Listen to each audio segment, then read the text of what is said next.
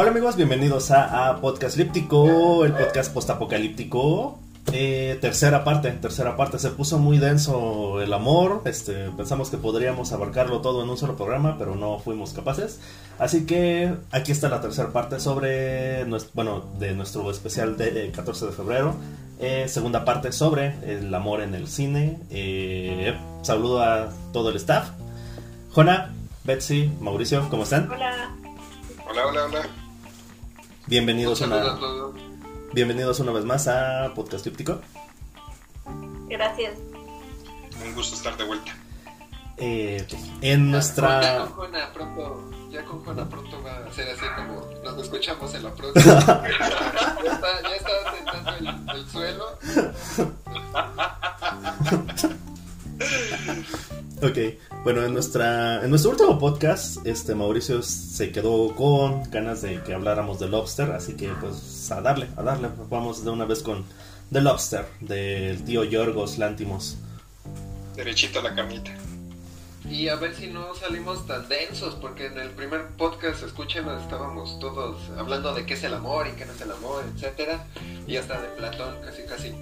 Este, bueno, The Lobster, como había comentado, eh, no la, no, parece que alguien no la ha visto.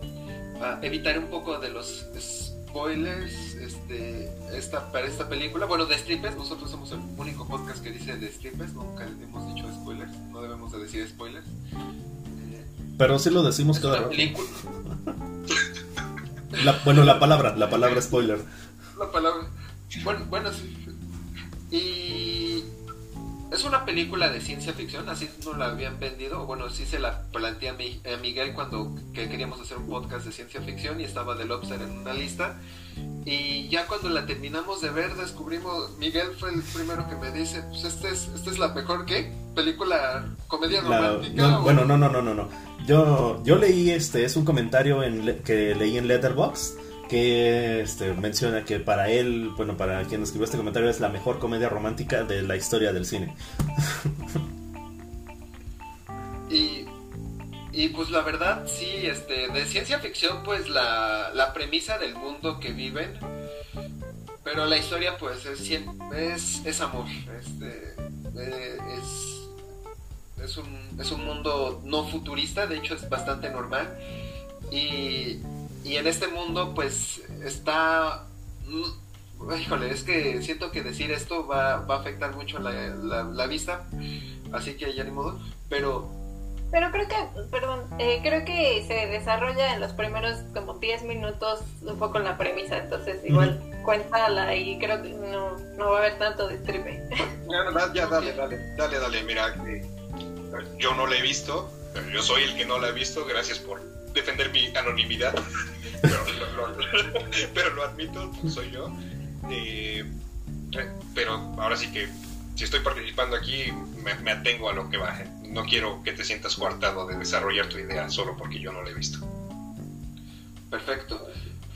Uh, el nombre es Colin Farrell. Colin Farrell es el actor principal y Colin Farrell creo que hace la mejor actuación de su vida, o al menos es la, mejor actuación que le he visto a él en toda su vida. Desde el físico que hace, el personaje que hace, la manera en que lo hace, es, es monumental. El personaje es patético, tiene que ser un personaje patético y siento que lo hace a la perfección. Entonces el personaje en su manera tan triste de ser, en su manera tan solitaria de ser, es bastante, pues, no sé si decir entrañable, pero bastante... Uno contacta con él, yo siento que uno contacta con él y se ve como la presión social, el famoso chiste de que si de que uno se va, es 25 de diciembre, se junta toda la familia y lo primero que hacen las tías es y la novia, hijo, y, y los hijos para cuando, cuando en algún momento este, me volví a mudar a la Ciudad de México antes de esta pandemia, nunca olvidaré cuando mis tíos y mis primos, que ya mis primos ya, uno de mis primos ya está casado, ya todos están casados y tienen hijos, me dijeron este, felizmente, ¿y cuándo vas a tener hijos? Y yo volví a verlos y dije, ¿qué no me están viendo? apenas si tengo trabajo, vivo con ustedes, o sea, no, no puedo darme el lujo de hacer esas tonterías, o sea, tener hijos sería una irresponsabilidad. tener un hijo es una gran responsabilidad y tiene con mucha seriedad. Y, no es algo así que nada más, ay, voy a tener hijos y ya no, bueno, personal observación. Y este y todas estas cuestiones sociales, por eso comentaba esto de qué tan nos, cómo nos obligan a, estar casados, a tener a alguien siempre, a, a, la esposa abnegada o al, y al esposo trabajador.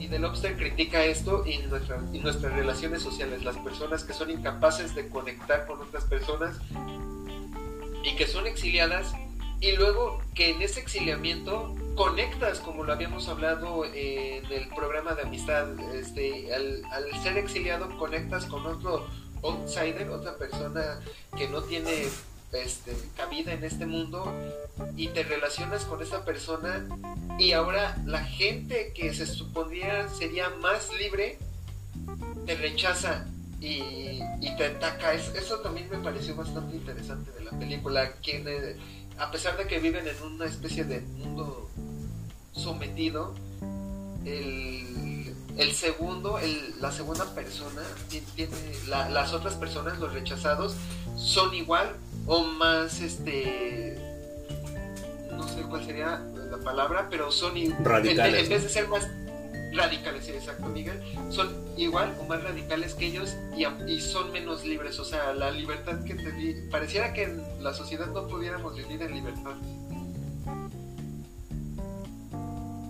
Ok, eh, ay, The Lobster. yo, bueno, a mí me dio el mayor trancazo emocional de toda mi vida. Porque, me, o sea, es incómoda. O sea, tú mencionas que te, te incomodó mucho la película. Y es cierto, es cierto, es muy incómoda de ver. Porque cuestiona básicamente los cimientos de todo lo que crees que es el amor. O de todo lo que te han dicho que es el amor. y la verdad es un acierto bárbaro de, de Yorgos Lántimos. O sea, es como la. Esta película es como la antítesis de todas las otras películas románticas. O sea, eh, y para mí fue un trancazo emocional y fue incómoda de ver. Porque, bueno, justamente eso, o sea, me, me obligó a cuestionarme. Eh, eh, bueno, voy a tener que hablar un poquito así de, de cómo me encuentro ahorita. Eh, o sea, tenía como, así como que toda la intención de tener novia en un momento determinado de, de, mi vida. Eh, y aparece de repente The Lobster, o sea que igual me pongo a ver la película porque pienso que es una película de ciencia ficción y el trancazo que me deja es, ok, quieres novia, pero te has preguntado por qué quieres novia, o sea, necesitas una pareja, eh, quieres una pareja o te sientes obligado a tener una pareja, justamente lo que menciona Mauricio. Eh, la presión social es abrumadora y yo en este momento pues sí, sí, sí podría decirles, este, yo sí siento, siento este, la, presión social también, no solamente familiar, obviamente las tías que siempre están preguntando, pero incluso, este, o sea, a, a donde mires, o sea, películas series, la música, la música, la literatura, como que el amor está en todas partes y siempre es como que te, si no te empujan, te cuestionan, así de, ¿y la pareja cuándo? ¿Y la novia cuándo? Y etcétera, etcétera, etcétera. Eh, entonces yo la verdad es que honestamente siento la presión por todos lados y pues como les digo, o sea, antes de ver The Lobster así que estaba como que en toda la onda de salir al mundo y encontrar una novia y después de ver The Lobster la verdad es que primero, o sea, no es que ya no quiera, pero tengo eh, la experiencia que me dejó la película es primero entiende por qué primero entiende por qué quieres esto y cuando entiendas los motivos de por qué quieres una pareja, entonces tal vez y solo tal vez puedas salir al mundo y encontrar esa pareja. Pero primero pregúntate, ¿la necesitas? ¿La quieres? ¿Te sientes obligado?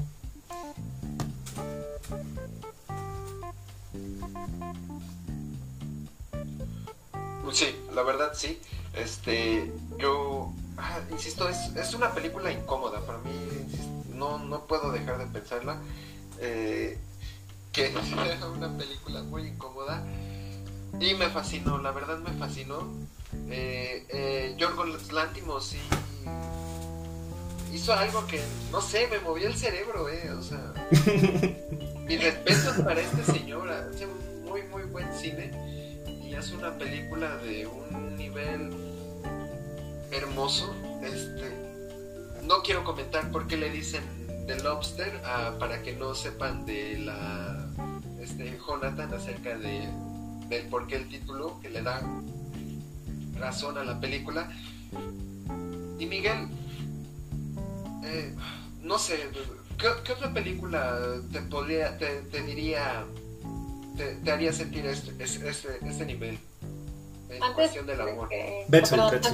sí, también la quiero comentar porque sí, concuerdo totalmente en que es súper incómoda, me sentí igual. Eh, hay por ahí también una escena con un animal que, ay no, es muy, fea. Em, pero sí, o sea, todo el tiempo como las interacciones que ves entre las personas son bien raros, o sea, todos son como igual, ¿no? Como medio inadaptados por la este, vida que se lleva ahí. Eh, contestan así como robots, no sé, eh, pues sí, todo, todo es muy incómodo. Y, lo que dice, ¿no? Además de que plantea, o sea, critica, eh, pues lleva al extremo esta, esta crítica de, la presión, de que si ya tienes cierta edad te dicen que ya te estás quedando solterón o así, eh, pues también como muchas eh, conductas, por ejemplo ella ahí cuando ejemplifican este, una, una escena de cómo es cuando estás con pareja y sin pareja, ¿no?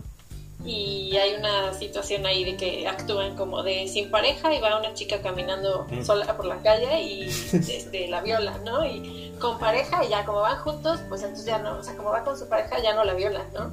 Entonces, o sea, no solo está como presión de tener pareja, sino como muchas conductas están mal, o sea, de decir, ah, bueno, pues es que, y, pasa, ¿no? Así como, ay, pues como iba sola, pues por eso, ¿no? O sea, por eso la violaron, ¿no? Por, o sea, sí, o sea, hace una, creo que muy, muy buena crítica de esto. Y al final, eso es curioso porque, bueno, igual voy a tratar de no estripar mucho, pero aunque está como criticando esta parte de, que a fuerza necesitas una pareja, pues sí hay ahí como una, una historia de amor que, que sucede ahí. Este, pero bueno, ya no voy a contar más. Mauricio, este. O. pues no, no sé, no, la verdad muy buena, la, verdad la recomiendo mucho. Ah, pero me preguntabas. Me, preguntabas que qué otra película me. Pero qué otra película me ha hecho sentir igual de incómodo o qué otra película me ha dejado un cuestionamiento importante. Como tú quieras contestarlo, Miguel. Híjole, es que. Uh, bueno. Ah, Por ejemplo, una película. Ah, bueno, voy, voy, voy. Este, bueno, lo que pasa es que antes, justo antes de, empezar el podcast, estaba viendo Cold War. Eh, pero la verdad, ya después de todo lo que hablamos aquí, no sabría cómo, cómo abordarla. Porque, bueno, Guerra Fría eh, trata. Bueno, ahorita le estoy aterrizando que ya es como una especie de amor, pero de amor viejo. Bueno, la película trata sobre, bueno, es algo así semi-biográfico de el director Pavel Pavlovsky eh, sobre sus padres, sobre sus padres, la relación que tuvieron sus padres, una relación en la que no podían estar juntos por distintas circunstancias, pero pero pues no sé, o sea que sí tenían esa conexión como tan fuerte que mientras uno estaba casado en París, la, la mujer estaba en de gira por Yugoslavia y eh, todos los países de la Unión Soviética. Eh, también casada o, en otra relación, pero en eso había pequeños momentos en los que podían encontrarse eh, y desarrollar su, propia relación. entonces, la película, la relación de estos dos personajes, Víctor y Susana, bueno, no sé, no, no me cuestiona tanto o bueno, no la cuestionaba tanto, pero insisto, ya después de todo lo que hemos desarrollado aquí, eh, ya no sé cómo abordarla porque se vuelve al final un amor, bueno, son dos personas que se aferran el uno al otro, que podría parecer enfermizo, bueno, yo ya, insisto, ya no sé cómo, cómo, abordarla, eh, al final, este... Bueno, no, no, no, no les cuento el final, mejor. Eh, pero, pero bueno, este hasta antes de que empezáramos el podcast se me hacía una película muy, muy hermosa que si bien no me cuestionaba, me había dejado un aprendizaje que, que ninguna otra película me había dejado sobre el amor, eh, que es, bueno, igual voy a regresar un poquito, bueno, no, que, bueno, que es que el amor es para personas muy valientes, muy valientes, enamorarse, abrirle tu mente, tus sentimientos, tu, vida a, otra persona, es un acto de valor eh, eh, incalculable, o sea, se requiere de mucho valor. Eh, fue lo que me dejó esta película en su momento. Ahorita insisto, ya, ya, ya no sé, ya estoy completamente revuelto, pero sí quería mencionarla. Bueno, de, películas que me habían dejado un aprendizaje o cuestionamiento, este, yo tendría que mencionar Guerra Fría. Es que ha sido. ¿La recomiendo? Perdón, Miguel. Sí, sí la recomiendo muchísimo. Si bien no por la trama, bueno, este Jona y Betsy que también son fotógrafos, la fotografía les va les va a fascinar, les va a fascinar la fotografía de esta película. Eh, pero a nivel trama, la verdad es que eh, eh, para mí es está muy bien. Para mí, de hecho, fue la que le pateó el tercero a Roma durante la temporada de premios de 2018. ¿Es alemana esta película? polaca, es polaca. Polaca. Ah, ok. Sí, escuché muy buenas críticas acerca de este director. estaba nominada, si no me equivoco, al Oscar junto con Roma, película no de extranjera o de no habla inglesa. correcto. Eh, bueno, ah, algo más que quieran comentar, Betsy, acerca de. Está regresando a la película anterior, este. The Lobster? No, creo que ya, ya después que, la vea Juana también podemos igual así. Ah, un, bueno, un detalle o un, bueno, un tip que también leí en, en Letterboxd sobre The Lobster. Eh, digo, así como que para, para toda la, nuestra podcast audiencia, si ven The Lobster eh, y la ven con, con una posible pareja o con alguien que les guste, eh, pregúntenle al final, este, cómo, bueno, pregúntenle su opinión sobre el final y hagan un criterio sobre lo que les sobre lo que les responda. Eh, yo creo que es, es muy interesante lo que les pueden responder al final de, de Lobster. Ah, Miguel, bueno, es que a ver si no fastidia un poco a la gente que no haya visto esta película, pero al final tú, yo sí, yo sí quisiera saber tu opinión de qué es lo que hizo Colin Farrell al final. Bueno, ok, este... Y... y... es que si soy honesto, pero pues ya, ya. Yo sí estaba que seguro. Los audífonos, que te quiten los audífonos,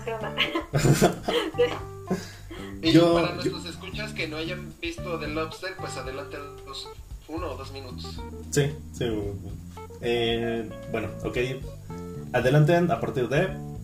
Ahora, yo sí estaba seguro de que Colin Farrell se dio a la fuga. De hecho, yo estaba esperando que, bueno, en esta escena donde está este eh, Rachel Weisz, en la cafetería y que están pasando, está todo el tráfico este, en, la, en la ventana de la cafetería. Estaba esperando a ver pasar a, Colin Farrell así dándose a la fuga. Yo estaba seguro de que eso iba a pasar, pero pues no, no, no, pasa porque pues es un final a, la interpretación del, del espectador. Eh, de hecho eso es lo, es lo divertido, o sea, dicen, eh, si estás viendo esta película con una posible pareja y te dice que Colin Farrell se dio a la fuga, eh, ahí no es. Entonces, pues ya saben, conmigo no es.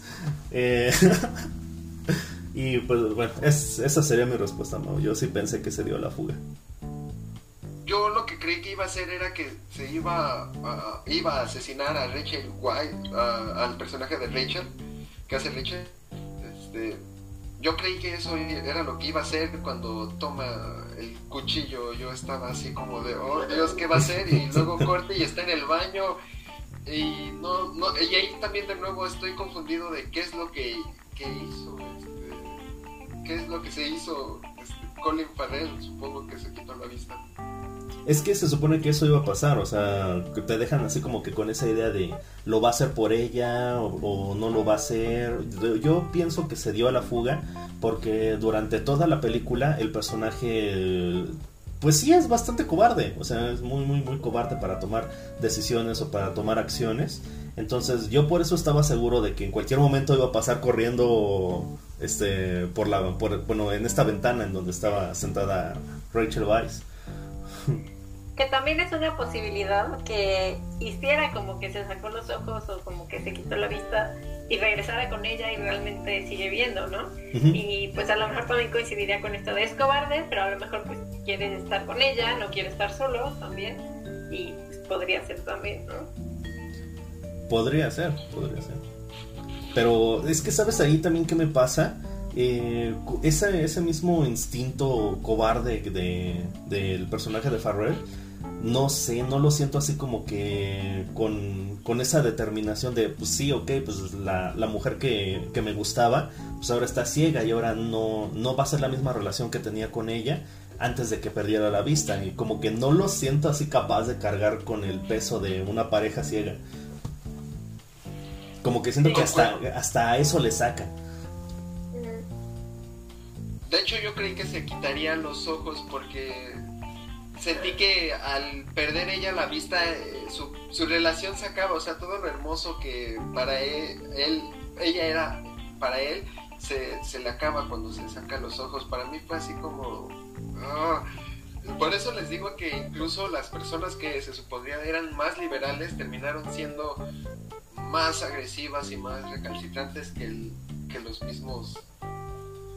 Este, que la sociedad establecida, ¿no? las normas establecidas. No sé, a mí se me hacen igual de radicales porque, o sea, lo que le hace este, el personaje de ah, de Leia, la líder, ajá, sí, este, de la líder a, Rachel, o sea, sí es horrible, pero, o sea, lo que hacen en, en, este hotel de transformarte en un animal, o sea, pues, no es así que digas, wow, ¿no? O sea, como que no es la mejor salida. Yo ya nada más para terminar y, que regrese Jonathan, quería recordarles la escena donde con esta actriz que ganó hace también al poco un Oscar con este con el mismo director en... Olivia Colman, ¿no? La, Olivia Colman. La, la, directora del hotel. Sí, este, esta escena donde los tienen amenazados a él y a su esposo y, y le dicen a su esposo tienes la decisión de asesinarla y seguir con vida o te matamos y la dejamos con vida.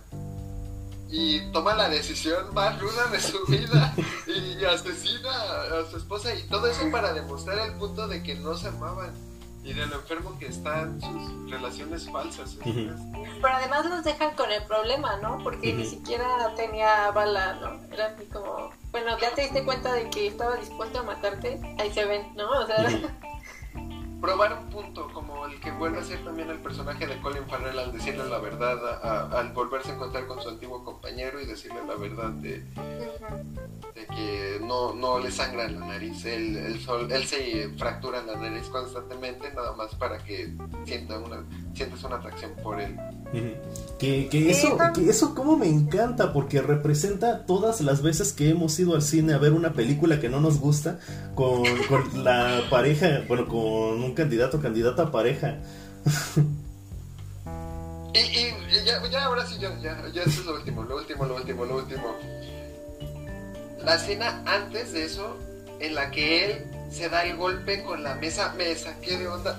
o sea, está así en la mesa y se da el golpe para, para que le empiece a brotar la, sangre de las narices. Es, así como brutal, así. Ah. Me encantó la película. bueno, no sé. Como, como diciéndonos, ¿no? O sea, lo, representan muy gráficamente, pero la verdad es que muchas veces hacemos ese tipo de cosas, de a qué extremo estamos dispuestos a llegar con tal de tener pareja, de no estar solos, de que la tía no nos pregunte para cuándo la novia, o de tener alguien con quien ir a las fiestas con los amigos, o cosas así. Es que es eso, o sea, como que todo el tiempo critica algo que en la película te parece ridículo y hasta te ríes. Por ejemplo, cuando les dicen este que ya forman la pareja y les dicen, si tienen problemas se les va a asignar un hijo, ¿no? O sea, es ridículo, pero la gente a veces sí piensa que sí, ¿no? O sea, que puede salvar una relación teniendo hijos, ¿no? Entonces, Voy a... Sí, sí es Voy a traer un momento Simpson, un momento clásico Simpson. Bart cuando le gusta Jessica Alegría y planificando toda su vida así de, la aguanto así otros 10 años. Y cuando venga el primer niño cambiará y empezará a respetarme. Sí. Entonces se se podría decir que del Lobster, el gran triunfo del Lobster es que toma todos esos tópicos de la sociedad, no se han puesto sobre, no, no ya, yo creo que ni siquiera el amor, sino la, las relaciones de pareja y el cómo debe, debemos de vernos ante la sociedad y nos demuestra lo ridículos y tontos que son, o sea, que como lo dijo Betsy, o sea, lo que escuchamos a diario tristemente o, leemos o decimos le pasó eso a una mujer porque iba sola, este, cuando los niños, por, qué estás solo, por qué no, te, no te casas, etcétera, o sea, todos esos tópicos que realmente sí los vivimos en la sociedad y sí escuchamos eso y nuestra familia nos lo puede decir, nuestros amigos, nuestros conocidos, en el internet lo leemos, la, la, gente que los periodistas nos dicen y las películas nos refuerzan eso. Eh, The Lobster toma todos esos tópicos y nos dice lo enfermos que estamos como sociedad. Coincido. No diría enfermos, diría este confundidos.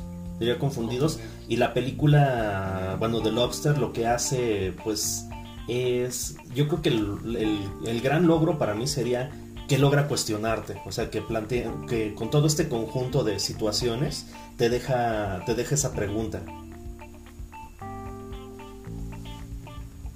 Ok, este, bueno, espero que ya regrese ahorita Jonathan. Yo creo que por mi parte sería todo lo que hay que decir por, de esta película.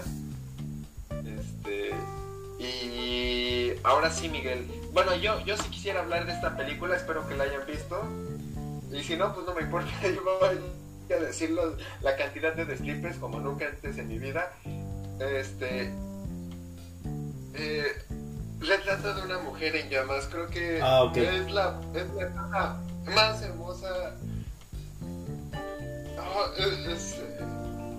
salí fascinado de esa película y, la amé, la verdad la, la amé, este, esa película. Miguel dijo que se le parece la mejor película. Hicimos un programa con las mejores películas de, del año pasado y Miguel fue el número uno en su lista. Y, no, no, no salí chillando de la película, yo creí que iba a llorar, yo creí que iba a ser así como esas películas que uno sale este, llorando pero no, realmente no, realmente me, me emocioné, me salí, o sea, no, no, entiendo muy bien el final, en el bueno, todavía mis sentimientos no procesan bien el final de si es un final triste o es un final, yo creo que sería como lo dice March, es un final y basta. Entonces, yo amo esa película, lo, lo que presenta la directora acerca de esta, este romance que tienen estas dos mujeres eh, me parece muy entrañable. Sí, Miguel me dijo que viera esa película porque soy ilustrador y que, me, que me llamaría mucho la atención lo que sería la, el personaje principal, que es una pintora. Y en serio que me identifiqué con la, con la, con el personaje de la pintora. Al inicio de la película ella viaja a una isla, se podría decir, Miguel. ¿O, Mm, no, es, es, la costa, ¿no? La costa de Francia. Es solo una costa de Francia y están en este barco y se le caen sus lienzos en donde que va a usar para que pinten a, esta mujer a la que le pidieron el retrato y ella se avienta por la borda para, para recuperar su material porque si no sería incapaz, le es imposible pintar. Y me lo puse a pensar y digo, yo, yo, también me hubiera saltado por la borda para que no se me perdieran mis va a ser de mí. Y, Miguel, tú continúa, yo la verdad este, solo estoy divagando de la película. Ok. Para que no digan que en este podcast se habla solamente del amor heterosexual. Exacto, exacto. de hecho, de hecho yo le había comentado a Miguel y me hizo el chiste en WhatsApp de lo más importante es el amor, el amor heterosexual. Este, yo le dije, oye, entonces no deberíamos de hablar de pues, del amor homosexual pues, sería una realidad, ¿no? Es, una realidad. Y estaba pensando en Secreto en la Montaña, Call Me By Your Name, que creo que eso no es un amor sano. Según yo, yo he querido ver esa película para preguntarme si lo que hace Armie Hammer, el caníbal Armie Hammer no es, este, no es pedofilia, pero bueno, este, eh, a ver si ahorita también desarrollamos ese tema. Ok, bueno, sobre Retrato de una mujer en llamas. Eh, ay, es que la verdad es, es, bellísima, es bellísima la película. Este, hablando, bueno, enfocándome específicamente en la relación entre las protagonistas, este, que son, eh, ahorita les paso los datos, Marianne y Eloís. Eh, Marianne es la pintora, Eloís es este, la, la, mujer a la que este, Marianne tiene que retratar. Eh, la verdad es que es una relación bellísima, es una relación bellísima, o sea, eh, no sé, bueno, no sé si lo que voy a decir está bien o mal, pero la verdad es que los hombres no las merecemos, neta. o sea, creo que está bastante, ay, bueno, no sé, no sé, ya ni, ya ni sé qué estoy diciendo, pero es que es una, eh, bueno, es una relación muy bonita y la verdad es dolorosísimo al, al final darte cuenta de que no pueden estar juntas, de que se, se aman tanto y de que la relación que tienen no solamente es, es, hermosa, sino que es, es mutua, es... Eh, ah, bueno, no se tiene tantas virtudes la relación que tienen estas dos mujeres que, al final darte cuenta de que no pueden estar juntas si te pega bien feo, ¿no? Eh, al final el cuadro, bueno, a mí me, llega mucho el momento del cuadro cuando está en la exposición y ve el cuadro de Eloís, pero ya con, con su hija, me parece y tiene el cuaderno abierto exactamente en la página donde está el dibujo que le hizo Marianne. Y es así como que de, wow, todavía la recuerda, todavía lo recuerda, o sea, le está, le está dando ese pequeño detalle en esa pintura, eh, esperando que de alguna forma ella, ella viera esa pintura y que se fijara en ese pequeño detalle para saber que sigue pensando en ella. es, wow, no, neta. De hecho, Miguel, este, bueno, también me gustaría saber la opinión ahorita de Betsy, pero habla de, de, cientos de, temas que hoy en día pues escuchamos hablar de la mujer y, y los hombres no las entendemos realmente, creo que este, ok, no, no, no la, alguien no la vio, pero, o sea, todo lo que las mujeres nos están tratando, bueno, y, sí, la verdad, creo que todo lo que las mujeres como sociedad, como esta parte de nuestra sociedad, nos están tratando de decir constantemente, y que los hombres en la sociedad normal no las están entendiendo, son tomadas desde el tema del aborto, el tema del amor, el tema de la independización, el tema de, de, las metas personales de los seres humanos. En el único tema en el que sí me gustaría abordar, así personalmente, más allá de cualquier género, orientación sexual, edad, etcétera, es esta parte ya por el final de la película en la que está a punto de terminar la obra y eh, Marianne, la pintora, si no me, mal recuerdo, me dijiste que era su nombre, le dice a Elois, no quiero, no quiero entregar esta pintura porque siento que te estoy entregando a él. Y ella le contesta la frase más, más no, no sé, más, poderosa o más real que me cambió todo mi, concepto del amor y dice, entonces eres igual que ellos, solo me quieres poseer no me estás amando, solo, solo quieres que, esté para ti. O sea, en lugar de darte cuenta que pues soy un ser libre y me tengo que marchar. Y eso es algo que creo que nunca había oído que alguien lo, que lo dijera en alguna película o en un libro o en un poema hasta, ahorita que, me ha tocado ver. Y, me encantó esa, esa, esa, esa, frase, ese momento. Eh, y, la, y cómo también ella cambia, cómo Marianne cambia su visión hacia lo que ella siente y debe de entender que pues sí la ama y ella la ama, pero no pueden estar juntas y tienen que aceptarlo. Junto con su final, el final es, la verdad si me atrevo a decirlo, es sublime. Ese, ese final está entre mis momentos musicales favoritos, junto con otra escena de canto hermosa. La de... Sí. Sí, sí, sí, sí. Eh, Miguel me había comentado que esta película no tiene música tal cual, si hay escenas musicales.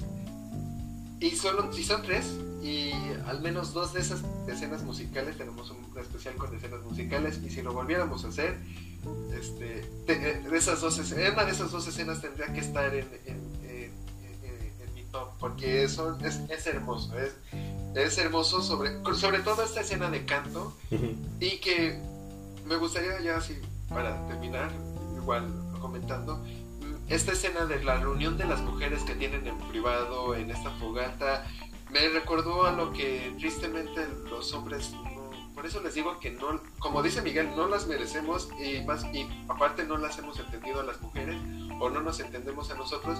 Me recordó un poco a esta cuestión de los aquelares de las brujas, sin malinterpretación, de esta reunión de mujeres en torno a algo, a hablar de ellas, o sea, es, es, es algo muy, bueno, a mí me parece fascinante y creo que toma muchos tópicos que sí me gustaría saber de una mujer y me llena de tristeza saber que Betsy no las vio para, para tener más ideas de si estoy en lo correcto o de nuevo no las estamos entendiendo. Ay, sí, prometo verla porque por lo que oigo sí está muy bella y sí, como dices, o sea, a ustedes les tocó de esa manera, pues seguro que a mí como mujer yo creo que va a ser mucho más, pero sí, prometo verla a una amiga le comenté si la vio y me dijo que no le gustó, fíjate. Uy. Eso me pareció. Me rompió el cora, ¿eh? ¿Cómo no te gustó? Me dolió porque en serio que. O tal vez ese es el, esa es la intención, curiosamente, de la directora: no, no ir a un público femenino, sino hablarle a los hombres y darnos cuenta de, de nuestro error.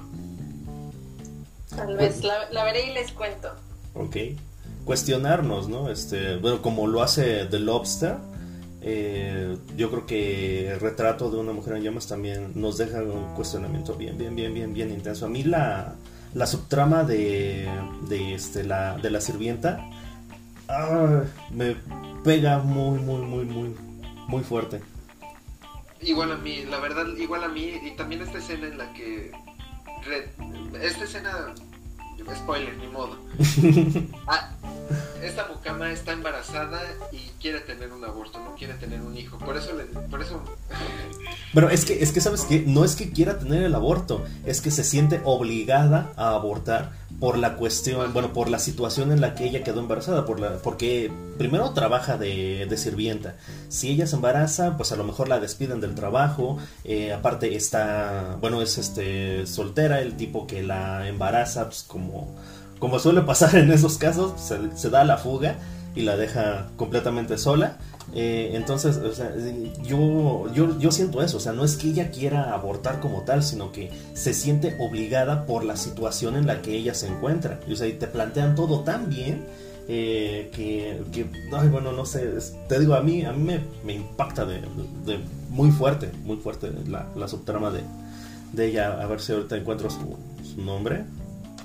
Y el aborto es, lo que sería la cuestión del aborto es duro y tortuoso no, no porque quiera hacer, para explicar nada más esto, no porque quiera hacer una película antiaborto o algo así, sino para demostrar el punto de lo difícil que ha sido en la sociedad que una mujer tenga una decisión sobre su cuerpo y, y lo retrata de una manera también en su es, es, una película de época entonces lo habla en, la época en la que está y cómo se cómo sucedía supongo yo eh, que era un aborto en ese, en ese Ok, corrijo, si es una isla, si es una isla, este... Eh, eh, y ocurre en el siglo XVIII, o sea, estamos hablando de 1700, bueno, es una película ambientada en 1700 y ya estamos en 2021 y la vigencia de los temas que de los que habla la película es como si la si fueran temas bueno, son temas actuales, son temas actuales y que a mí lo que me sigue sorprendiendo es que en tantos años no hemos sido capaces de procesarlo. Digo, por, hablo por mi, por mi género, eh, no hemos sido capaces de procesarlo. Eh, y el nombre de la sirvienta, para ya no estarle diciendo la sirvienta, es Sophie. Sophie. Son, son, son, básicamente solo tres personajes y los tres personajes son son, memorables. La verdad, cada uno tiene un rol específico, un momento específico. Este. Oh, la, la, verdad, véanla, vean esa película. Yo la amé, personalmente yo sí la amé. Sí me, sí me abre un poco más el panorama en muchos sentidos. Este, sobre todo este cuestionamiento del amor. Porque primero vi The Lobster y luego vi Mujer de. El retrato de una mujer en llamas. Y y me dejó pensando, insisto, que tal vez el problema de que no encontramos el amor es por, por los cuestionamientos, por, la, por las obligaciones sociales en las que vivimos hoy en día. En, bueno, en cualquier sociedad y en cualquier época.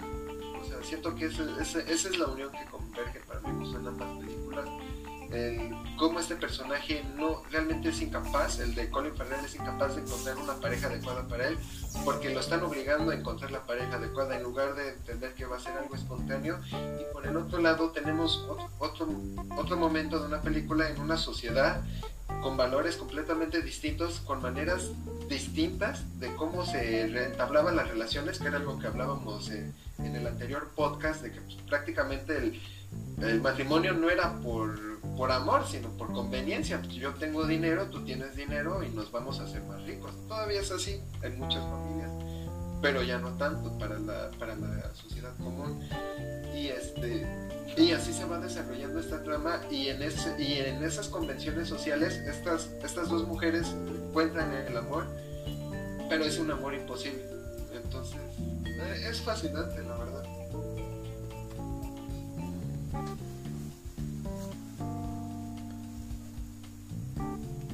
Bueno, tú, Miguel, tú, porque ahorita nuestros queridos compañeros no, no, no quieren hablar, parece. Bueno, la veremos, es que no, no tengo mucho que comentar porque no la he visto. Ok. Yo, yo, creo que, estoy pagando mi karma por haber dicho que nos escuchamos en la próxima. ya no les, va, no les puede hacer competencia. De hecho, temo decírtelo, Jonathan creo que tú no vas a estar en la próxima y quiero obligar ahorita a Betsy para que nos apoye en un podcast que queremos hacer de directoras y actrices y que sea nuestra co-conductora para un, para un podcast cada director a mujeres de, que, sean directoras de cine y, actrices de cine porque no queremos ser hombres diciendo esto. Sí, ah, perfecto una mujer que nos apoye y pues ya que estás aquí, pues quiero quiero que ella quede comprometida. sí, delante de todos los que nos escuchan, para que no pueda decir que no. No, no, no, yo con mucho gusto. Muchas gracias. Claro que sí. Ay, gracias, Betsy. Sí, porque. amigo. De verdad ya le, le, traemos muchas ganas a ese podcast. Este, o sea, queremos hablar así desde Greta Gerwig, eh, Celine Sciamma, de, la directora de Retrato de una mujer en llamas, eh, Saoirse Ronan, este, etcétera, etcétera. Eh, y hemos preguntado con amigas, compañeras, conocidas y ninguna se ha querido apuntar, así que no digan que no hemos intentado. Así que yo ya soy su última opción, pero pues muchas gracias. Cuenten conmigo. Eres también la primera opción, pero porque ya nos has dicho que sí en otras ocasiones. Así bueno, que pues ya... yo, yo tengo que decir que yo no había preguntado en ninguna parte. no, no, no, es broma, pero sí, con gusto. Ok, bueno, eh... Ay, bueno, no sé, ya no sé por dónde seguir, o sea, literalmente los cimientos del amor han sido sacudidos en, en los dos últimos podcasts. Eh, ahora sí que tendría que preguntarles este, si queda algún tema, alguna película o algo que... Eh, bueno, alguna película. Bueno, no, no, no, ya, ya, ya, ya sé, ya sé, ya sé por dónde seguirle. Eh, bueno, así como les pregunté con el podcast de amistad, eh, va la pregunta. Cuando piensan, bueno, no cuando piensan, ¿cuál ha sido para ustedes la pareja más icónica? O sea, así específicamente así, amor, amor, amor, amor. O sea, este, si quieren, este amor como, bueno, amor homosexual, como el retrato de una mujer en llamas, o en Carne by Your Name, o amor heterosexual, este, como en cientos de películas. Pero para ustedes, ¿cuál es la pareja más icónica que representa una relación de pareja en la historia del cine? No se amontonen.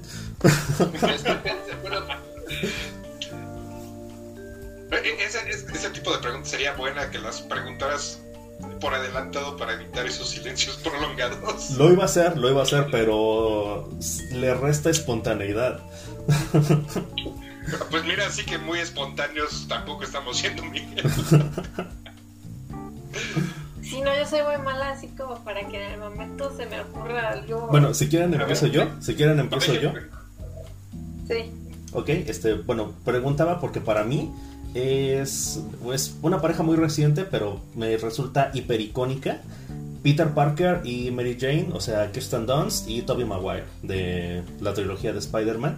Eh, a lo mejor no es el mejor, bueno, se me hace una gran pareja porque a lo largo de toda la trilogía desarrollan los diferentes aspectos de lo que es una relación. O sea, desde cuando Peter tiene el crush con, con Mary Jane, cuando empiezan a entablar una relación, tienen la, etapa como amigos, tienen problemas. O sea, ya cuando este, tienen una relación formal, eh, se ve como, como Peter este, descuida el lado emocional de Mary Jane. O sea, como que el espectro de problemas o de situaciones que pueden pasar en una pareja lo representa muy bien, lo representan muy bien este Kirsten y Tobey Maguire.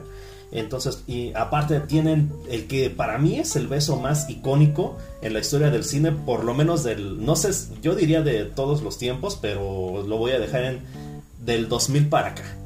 Eh, o sea, es el, beso entre Kirsten Dunst y Tobey Maguire es icónico, es completamente icónico de hecho, para mí no, no tiene rival ese beso. Eh, entonces, por eso para mí es la, eh, esa es la pareja. Aparte de que Kirsten Dunst tiene la culpa de que yo tenga un crush con las pelirrojas. Yo, yo, eh, bueno, es chiste de hecho, pero bueno. Ah, Matthew McConaughey y la chica que dice patrañas. ok. Este, te lo resumo, tal vez sería una pareja icónica no sé, la verdad, híjole, ya hablando en serio, no, no, no, me, no, no me viene mucho a la mente una pareja así que digas icónica. También estaba ahorita pensando en Woody y Daisy, ¿cómo se llama? Jessie. No, Jessie es la... Estamos hablando de... Sí. Woody, ajá. No, la pastorcita. La pastora, estás hablando de la pastora, sí. No me acuerdo cómo se llama. Bob, Bobby, oh, no, eso es... Sí, sí, es algo así como Bobby. Ajá, algo así. No sé, yo estoy pensando, en, es que estoy pensando como en, pues sí, las, las clásicas películas así, bueno, clásicas modernas, por ejemplo, estaba pensando en Ryan Gosling y Rachel McAdams. Ay, no, tóxico. No, no, no, sí, o sea, es tóxico, pero, o sea, pienso como en, en parejas y pues como que me acuerdo de, ellos. Y es que justo lo que yo, iba a decir, si pienso en parejas icónicas, no necesariamente quiere decir que sean la, pareja ideal. Pero las dos parejas que me vinieron eh, primero a mi mente fue Han Solo y Leia. Mm. Y este Leonardo DiCaprio y Kate Winslet. Ajá, también lo pensé. Ok. Y también pensé en Titanic la, la rana René y Miss Piggy. sí, en serio, en serio, sí estoy pensando en la rana René y Miss Piggy como una pareja icónica. Ahora, Miguel dijo que este que Toby Maguire y Kristen Dunst este, es un beso icónico. Eh, y sí es cierto, la verdad sí es un beso icónico en la historia del cine. Está entre eh, así de esos que de esas revistas o portales de internet lo tienen en un top 10 de películas hollywoodenses este, eh, está en el top 10 y yo les iba a preguntar de un beso icónico en el cine.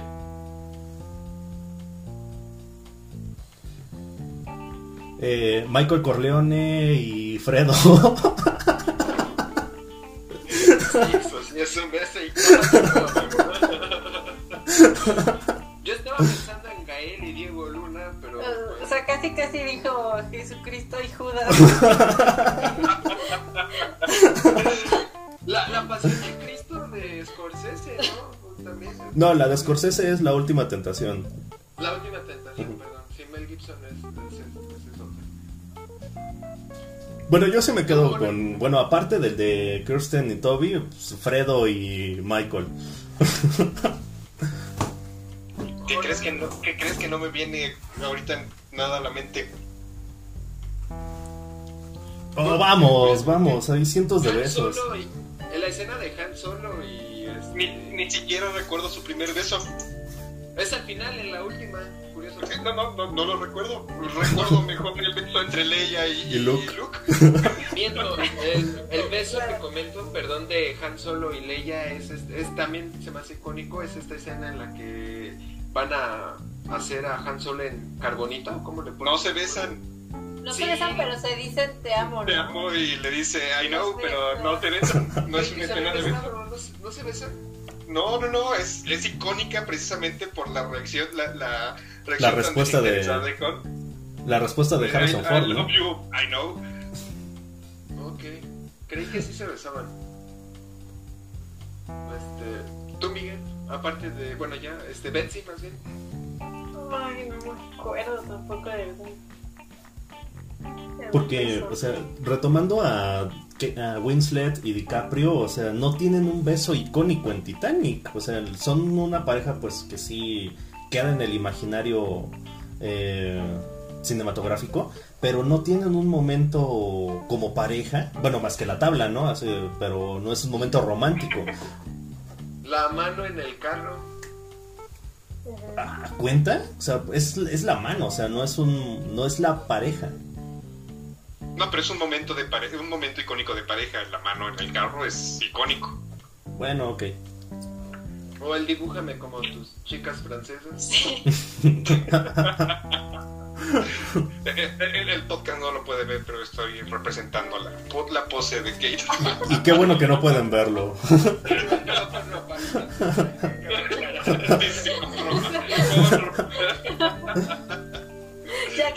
Ya que, ya todo el mundo se lo imaginó, haces la aclaración de que con ropa. No, yo no sé por qué se, está- se estarían imaginando semejante cosa, por qué se mortifican de semejante manera, no lo entendería. Bueno, yo este, nada más agregaría, este, bueno, nada más para volver todavía más icónica la pareja este, de, de Peter y Mary Jane. eh, la, tienen también la frase más, no sé si más ligadora o más romántica, o sea, eh, esta frase que le dice Peter Parker a Mary Jane cuando están en el hospital, este, después de que el Duende Verde atacó a la tía, a la tía May, de cuando la miras, este, te sientes más débil y más fuerte y te sientes capaz de lograr lo, lo inalcanzable. O sea, es la frase, es la frase, diría yo. O sea, si, si alguien te gusta y no le dices esa frase de Spider-Man, no, ah, no te gusta o, o fracasaste en la vida. Miguel ya le está olvidando todo lo que estuvimos hablando. No, no, pero no, Miguel está Estoy, que pero a nivel diciendo la cinematográfico. persona que ama que, que esta frase no, no, no la aman de verdad también, ¿eh? O sea, A nivel cinematográfico, a nivel cinematográfico. O sea, porque la frase es. Eh, también es icónica. También es, es- Yo creo que es de las frases más eh, memorables de la historia del cine. Y creo que todavía contribuye más a hacer más memorable esta pareja. O díganme una frase memorable de. Bueno, las chicas francesas, ok. no estoy con Star Wars ahorita que me dijo Sí. Jonathan que no se besan. Ahorita que. Parte romántica, memorable, icónica, definitivamente el, el I Know de, de Han Solo. No, yo iba a decir que ahorita que me quedé pensando en lo del beso, o sea, como que la que estoy recordando, curiosamente, no es entre personas, y no la dama y el vagabundo, creo que Ah, claro, Sí, es, es icónica. Es icónico. sí. Otra, decir Wally. Ah, bueno. otra frase icónica romántica, que es icónica por lo terrible que es, es este el monólogo de, de Anakin respecto a la arena. No, no, no, no, no, no, no, no. Muy bueno, Loreto, entiendo completamente Anakin, tienes razón, la verdad. Ustedes ah, váyanse a vivir a la playa, a un desierto y van a saber. No, no, no, no, no, no, no. Este, no, no.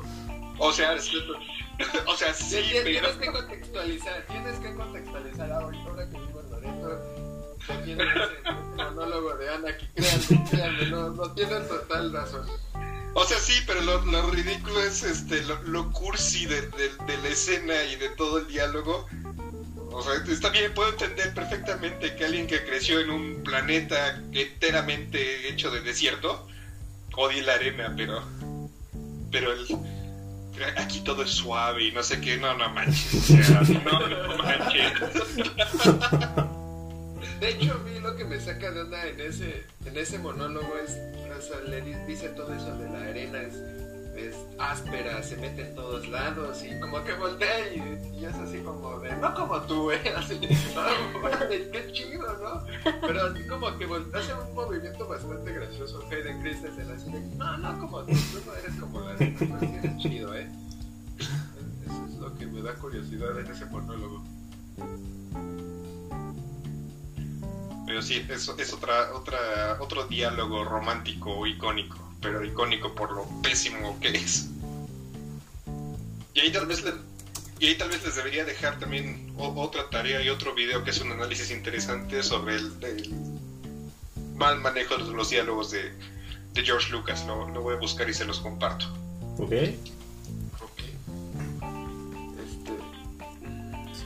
O yo les iba a comentar malos diálogos de, am- de- de amor en alguna película que quieran comentar ahorita. Así que digan, no puedo creer que haya dicho eso.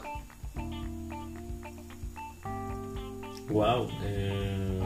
buena pregunta, pero ahorita mm, recuerdo tener esos momentos de estar viendo la película y sí quedarte así de no manches, pero ahorita no, no, no me viene a la mente ninguno. Sí, a mí tampoco. Bueno, de hecho, para mí, específico. para mí un- el de Han Solo, ese de I Know, para mí yo lo veo así, yo lo veo así como que what the fuck, o sea, sí es icónico, sí lo que quieran, pero como que sí es así de neta, güey, le dijiste eso. Ah, bueno, en, yo, yo, yo así lo veo, yo así lo veo. Eh, pero algún otro momento, no sé, no. Supongo que alguno. Ah, este, perdón, perdón. Este, Anakin, este, sí debe tener, debe tener muchos. Pero, pero esa reacción de neta, güey, dijiste eso. Todo el tiempo está teniendo, este, ¿cómo se llama? Gestos y reacciones Sí, así con, sí, con sí, Leia. Sí. Así es el irreverente. Exacto. O sea, no es Este, como para sorprenderse, pero. Ah, ok. ¿Tú, Mauricio, recuerdas alguno? No, la verdad no. Y el que podría decir es el de Anaki. Pues les digo que ya desde que vivo aquí en Loreto ya lo veo completamente distinto. Ahora ya, ya como que ya sacamos toda nuestra filosofía interior acerca del amor y el cine y todo esto. Ya nada más para recapitular, parejas sin química en el cine y parejas con química que decías, ah, qué buena pareja hicieron. Por ejemplo, creo que la saga de Andrew Garfield, si algo rescatable pudo ser, fue la relación que tenía con Emma Stone como, como Gwen Stacy, eh, tal grado que pues en la vida real terminaron siendo pareja. Eh, me pongo a pensar en una pareja sin nada de química y sin nada de relación fue la de Harry Potter con la hermana de Ron. Yo nunca entendí. O sea, de hecho me acuerdo que en la saga yo decía, ay, pues ojalá que Harry termine con Luna, ¿no? O sea, sentía que tenía más química y más empatía con este otro personaje porque yo la veía a ella como la rara, ¿no? De hecho, me acuerdo que le pusieron la lunática Luna, ¿no? Luna la lunática, algo así. Y, y todas estas eh, cosas que va viviendo Luna a lo largo de la quinta película de Harry Potter me recordaban, me sentía que tenían una relación muy, muy, muy tierna, como lo que le dice Luna de, es cierto que tú sabes hacer el Patronus, o los animales estos que solo Harry los puede ver, y este, y en el portón, antes de morir Sirius Black, está como puerta hacia el otro mundo, que decía ella también, y termina con la pelirroja desabrida citándola así. Entonces, este eh, me gustaría que me dijeran algunas parejas así como con mucha química y parejas sin nada de química que dices, chale, no, no quedó para nada bien. Ah, perdón, pero ahí en, en los libros sí es, es eh, tú estás, bueno, al menos yo todo el tiempo era, eh, ojalá termine con Ginny, ojalá termine con Ginny. Sí, sí, sí, sí, y de hecho Pero en los libros- también, perdón, perdón, Jonathan, también en los libros se explican mejor por qué Harry dejó de interesarle a Cho muy bien. Algo que, que en las películas fue así como de, ah, pues ya, o sea, ya, ya, de repente ya le interesaba a Cho y al, si- al siguiente fue así como de, no, pues ahora sí está enamorada de, de, de la hermana de Ron. ¿Cuándo? ¿Por qué? Eh, pero sí, efectivamente, eh, y en, en las películas es donde se pierde completamente el sentido de, de esa relación y efectivamente no, cero química. A, a- a mí me rompió un poco el corazón esa la manera en que representaron esa, esa relación. Dime, Miguel. eh, bueno, pareja sin química, que de hecho ni siquiera sé si puedo llamar a eso una pareja, entonces le voy a decir intento de pareja. Bruce Banner y Natasha Romanoff en Avengers. Ah, claro. No, sí, cómo no. O sea, es, es un arco muy forzado que... Eh, Sí, es un arco muy forzado que además surgió prácticamente de la nada y que se ve completamente artificial. No, nunca, nunca te lo terminas de creer. Sí, sí, la verdad sí. Uh, bueno, mm, este, eh, yo de hecho también les quería preguntar, antes de que, no sé si Betsy nos vaya a decir o no una pareja con o sin química, si se le viene a la Ah, mente. pues no sé, es que con química estaba pensando, por ejemplo, Ryan Gosling y Emma Stone. O sea, pues, incluso lo hemos visto en más de una película, ¿no? Por ejemplo, Crazy Stupid Love, La La Land. Y sí, creo que creo que hacen buena pareja. Tienen, Pero tienen sí. una química muy cabrona como, bueno, en, en pantalla, en pantalla. Yo creo que se entienden muy bien. O sea que no sé, no sé qué método de actuación manejen, pero, o sea, como que es- entienden muy bien el papel del otro. O sea, como que existe esa, bueno, no sé si decir química laboral o, o- o cómo describirlo, pero tienen eso, tienen eso. O sea, que a nivel pantalla se, se, se entienden muy, muy bien.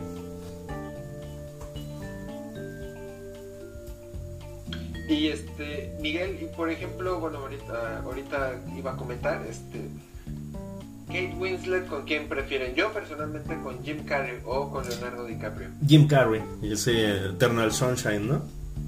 Sí, sí, digo, personalmente a mí me gusta mucho, ahorita que estamos hablando del tema, no me quería quedar sin, sin rememorar esa película, pero sí me da, sí me daba curiosidad saber su y se me hace más icónica esa pareja. Sí, sí, bueno, yo, yo sí me voy, bueno, yo sí voto por Winslet Carey en Eternal Sunshine of the Spotless Mind. No, Miguel, es una pésima pareja, por Dios. Bueno, es ¿Por que, qué? no, espérame, espérame, él está me, da- él, este, me está dando a escoger entre Kate Winslet, Kate Winslet con Leonardo DiCaprio o Kate Winslet con Jim Carrey. Personalmente yo preferiría Kate Winslet con Jack Black eh, en esta película de El Descanso, pero bueno, bueno, él me dio a escoger esas dos. Bueno, es que a ver, si, si estamos hablando de química en pantalla y, y- y hablando de cómo la compatibilidad de los actores, sí estoy de acuerdo. Pero si estamos hablando de la pareja que forman los respectivos personajes, Ah, no, no, no, no. No, no. es, es igual. Es como lo que decíamos de, de los besos o de las famosas frases de te amo. Este, es así como la compatibilidad con las parejas. ok, ok, ok. ¿Tú, Jona, sí, alguna? Pareja que me gusta mucho es en la de Love Actually, Ah, el, el ar- el arco del primer ministro, el Hugh Grant, con, no recuerdo el nombre ni del personaje ni de la actriz. Bueno, su, su asistente, ¿no? Sí, sí, Sí. sí. Yo les iba a preguntar ya, creo que sí, ahora sí con esto sí sería como mi final final de- del podcast. La, me estaba volviendo a acordar ahorita de las sagas de Crepúsculo. Bueno, ahorita con esto de Harry Potter me estaba acordando de estas películas basadas en libros bestseller para adolescentes. eh, La saga de Crepúsculo, Los Juegos del Hambre, esta otra de los Maze bueno, Runner. esa sí ya nunca. Maze Runner, este, la otra de Divergente. Mm, Pues, te digo, algo que quieran comentar de esas muy, muy cuestionables sagas de, de películas.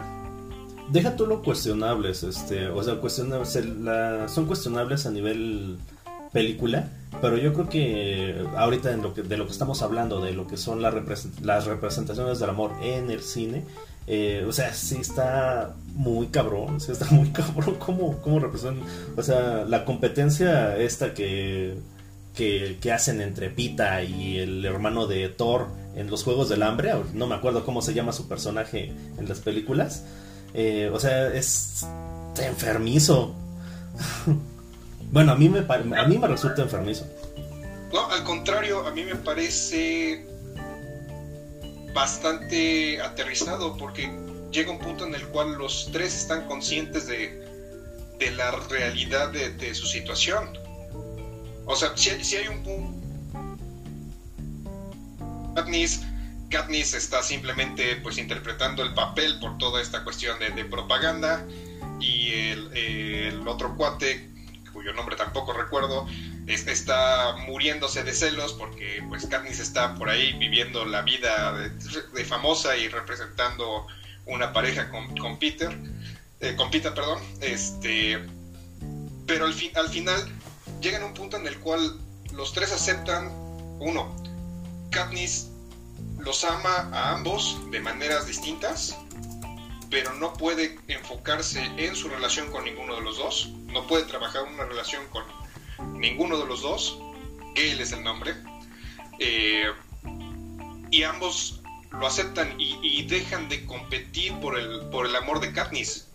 Y, e incluso entre ellos deja de haber ese, ese celo, ese, esa competencia. Pero no es, porque, no es porque la guerra se les viene encima. O sea, sí en parte, pero es desde mi punto de vista es, es una forma muy sana de, de, abordar el, la complejidad del amor. tendré que verlas otra vez y mira que no tengo muchas ganas. Igual tendría que volverlas a ver porque no... Lo que sí me acuerdo es que al menos sí sentí que le dieron una, una validación muy bien hecha, no sé en los libros, pero al menos en la película le dieron una, una validación muy bien hecha a la decisión de Katniss de quedarse con Pita sobre el hermano de, de Thor. Sí, que sería lo, bueno, para mí sería lo rescatable, o sea, como que, bueno, es que yo lo veo así como que lo saludable o lo bueno, sí, ahorita que, que, nos estamos enfocando tanto en lo tóxico y lo no tóxico, como que Pita, pues sí, como que era lo, el que le ofrecía eh, la estabilidad emocional y todo eso de lo que estamos hablando. Y, o sea, como que yo lo veo así como tan obvio que poner así la, la competencia entre, entre ambos, entre Gale y Pita, pues sí es como que, bueno, a mí me, me genera un conflicto, bueno, sí, sería el único conflicto que me genera la película, porque realmente lo demás, pues, no, pues, es bastante aburrido, ¿no? Pero, eh, pero es eso, o sea, es eso, o sea, como que Pita siempre fue el que le ofrecía la estabilidad emocional y aún así es como no se decidía, no bueno, no solo no se decidía, sino que eh, los, los desestabilizaba. No estaba Katniss no estaba interesada. Es, esa es la cuestión. O sea, no porque Pita le ofreciera una estabilidad, significa que Katniss tuviera que estar con él. Y esa es la parte que es, que es para mí interesante en esa, en esa representación de, cómo evoluciona. Ella estaba ahí porque tenía que hacerlo, no porque sintiera algo por él. Y era muy claro. Eventualmente empezó a sentir algo por él. Y llega esa realización de, de oye, sí, sí siento algo por ti, pero de no puedo explorarlo porque no es el momento. Y, además también de reconocer su conflicto pero ser muy abierta al respecto, al respecto con ambos. Y ambos también admitir y, entender la postura de Katniss y respetarlo completamente. Esa parte me parece muy muy sana. Y, e inclusive me atrevería a decir eh, tanto disonante con la manera tradicional en la que Hollywood muestra el amor.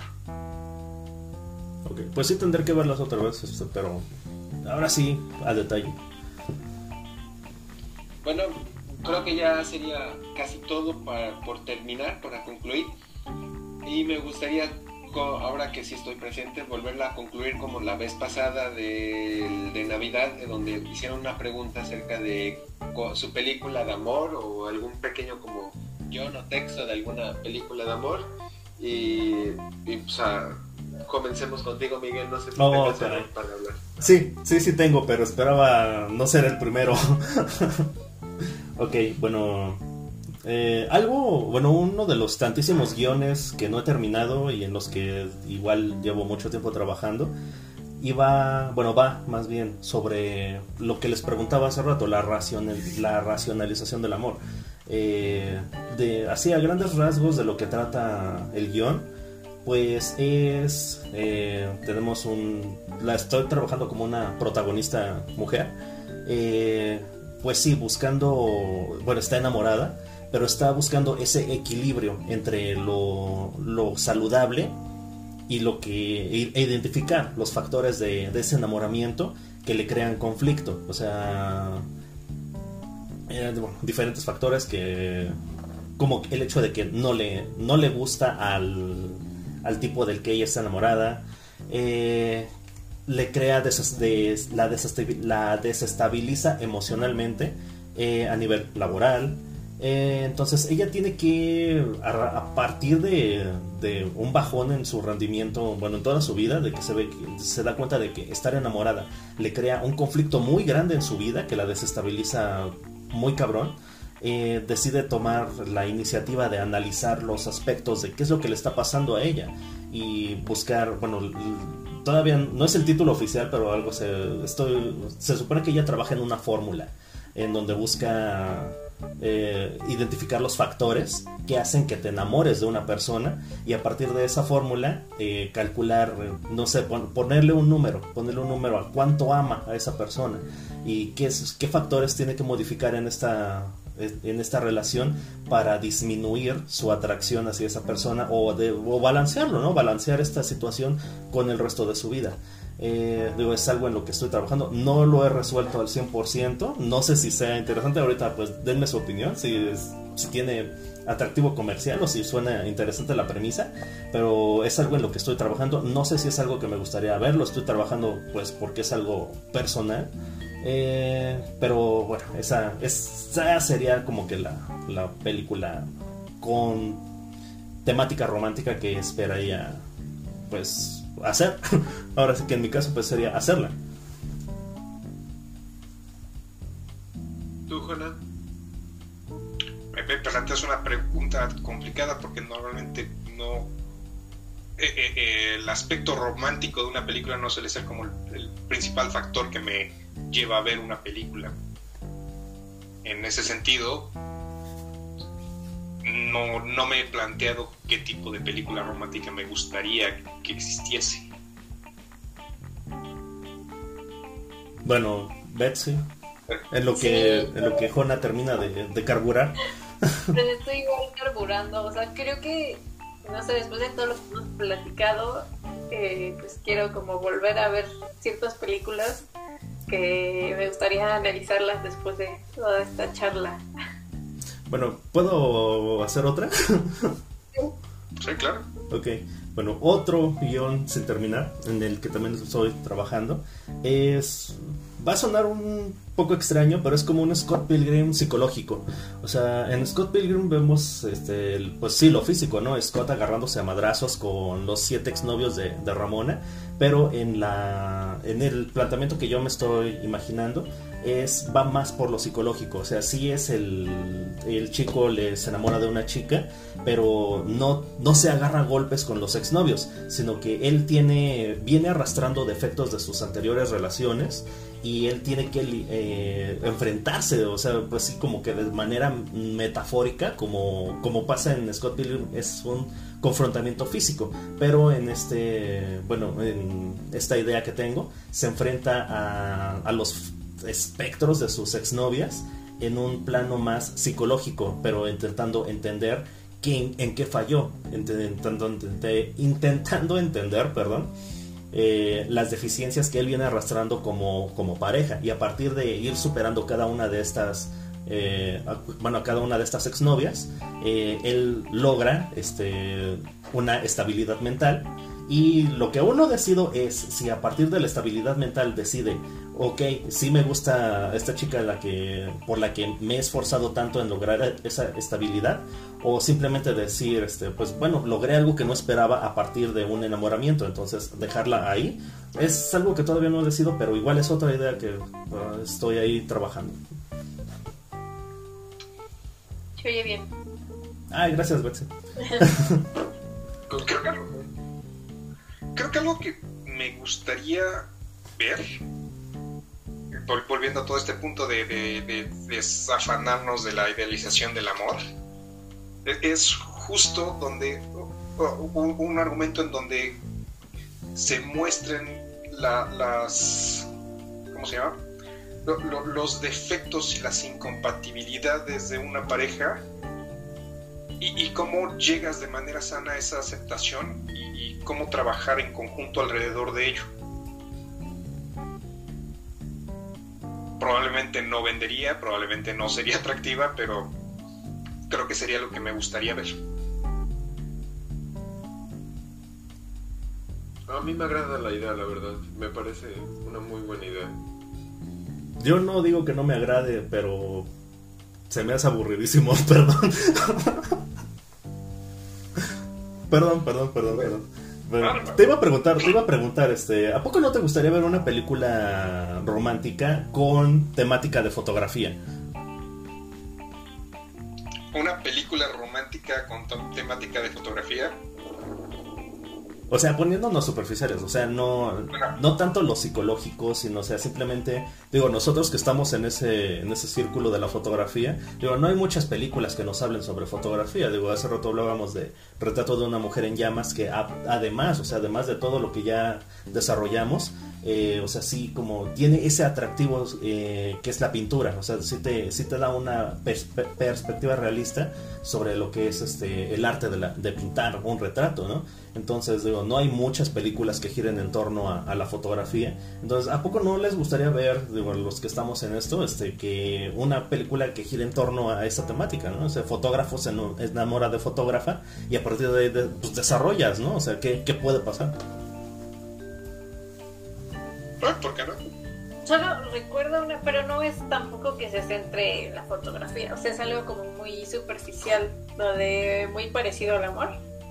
Que la chica, pues, eh, creo que, o sea, al principio es como aficionada y toma en algún momento una foto de los dos, después se separan por este circunstancias y después él la vuelve a encontrar porque entra a una galería y ve esa foto que había tomado de los dos. Entonces como que este ya después se vuelven a encontrar y todo, pero sí, no, o sea, trata el tema, pero pues un poco superficial. ¿Sabes por qué tal vez no me lo, no- nunca me lo había planteado Miguel? Justo porque al menos mi experiencia de, de representación de la fotografía en películas suele ser circunstancial y en su gran mayoría suele ser este e- ese aspecto pretencioso del fotógrafo artista eh, con el cual me- a mí me cuesta trabajo eh, conectar. Puedo pensar el ejemplo que me viene ahorita a, la mente es este en la serie de Titan donde esta chica amazona cuyo nombre tampoco voy a recordar es, un- es una fotógrafa. Este pero es una fotógrafa artista entonces y, y hay una escena donde de hecho creo que la escena donde introducen al personaje es precisamente en una en una exposición que, que- está haciendo en una galería de arte, exposición de su obra. Entonces, es realmente esa parte no logro yo sentirme identificado con la manera en la que yo abordo la fotografía. Ok. Bueno, pero esos ya serían, este... Bueno, Mauricio. Eh, ¿Qué no en la película de fotógrafos románticos se llama Get Out? Eh, no. La? No, No, no, bueno. seguro es que esa no es una película de, de, de un fotógrafo enamorándose de una mujer. Este, la de Get Out, mi- este, Jonathan. No, no lo he visto. Oh, bueno, Jonathan. Oh, perdón. Ah, si quieres quitarle la chamba, va a estar aquí. Yo no le quiero quitar la chamba. Yo no le quiero quitar la chamba. Bueno, No, bueno, bueno, pero entonces Get Out no, es- no es una película de, de romance de fotógrafos, ¿verdad? no, aunque... ah, Bueno, el trabajo de, del fotógrafo, el personaje Daniel Kaluuya, están chidas sus fotos, bueno, bueno, las que dicen que son sus fotos, ¿no? Ok, bueno, yo tengo dos ideas.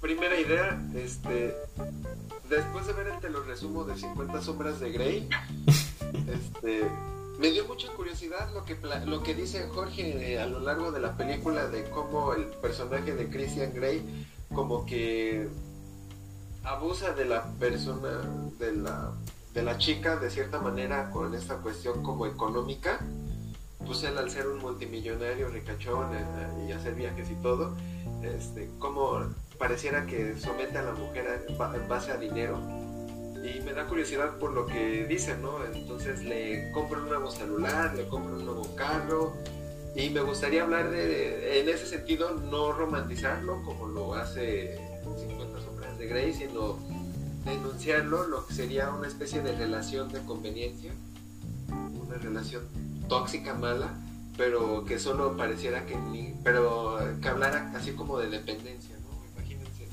es que es multimillonario y me compra todo lo que quiero, pero realmente no lo amo. ¿Qué es más importante para mí? El, ya ser un estatus social acaudalado y ya no preocuparme de nada de eso, o, mi amor propio. Eh, sí, calcando que no quiero romantizar la idea que se, que mucho, que se hace, por ejemplo, en esa, en esa saga.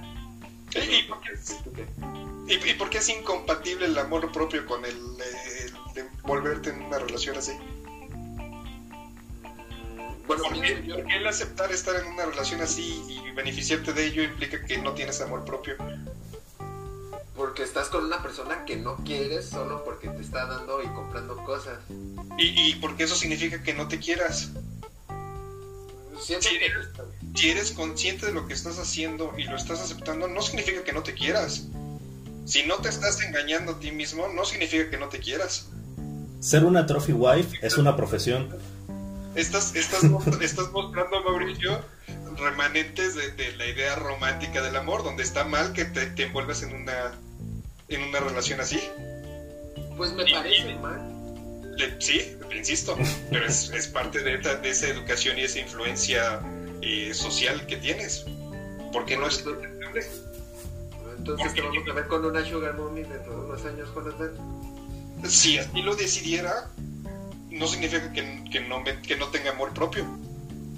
Yo estoy, yo, yo estoy buscando otras cosas, pero no quiere decir que la persona que, se embarque en una relación así no tiene amor propio. Sí, ok, entiendo.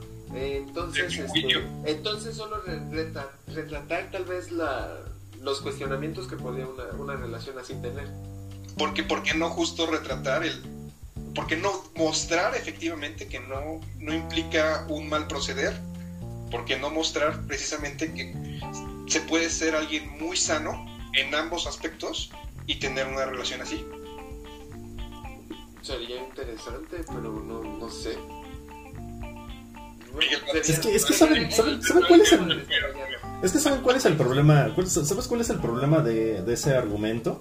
Eh, bueno, como dice Squiggy en Los Simpson, la esencia del del entretenimiento es el conflicto.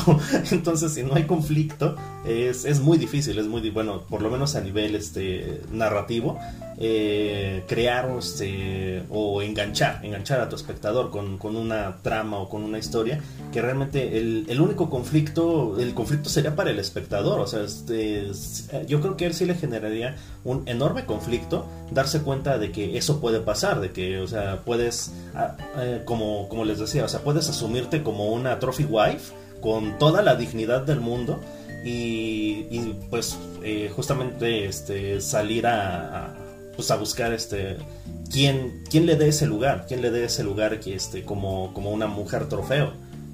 Eh, es que el, conflicto lo puedes plantear de, de, otra manera, o sea, puedes introducir conflicto en el desarrollo de tu historia, pero ¿por qué no puede ser esa la conclusión que trates de transmitir al final a tu audiencia? Ah, ok. Es, bueno, así ya me la vendiste mejor. Introduce el conflicto como quieras, pero ¿por, ¿por, qué no plantearte esa cuestión? ¿Por qué no tratar de transmitir esa parte? El entablar, el, involucrarte en una relación así no implica realmente una falta de amor propio.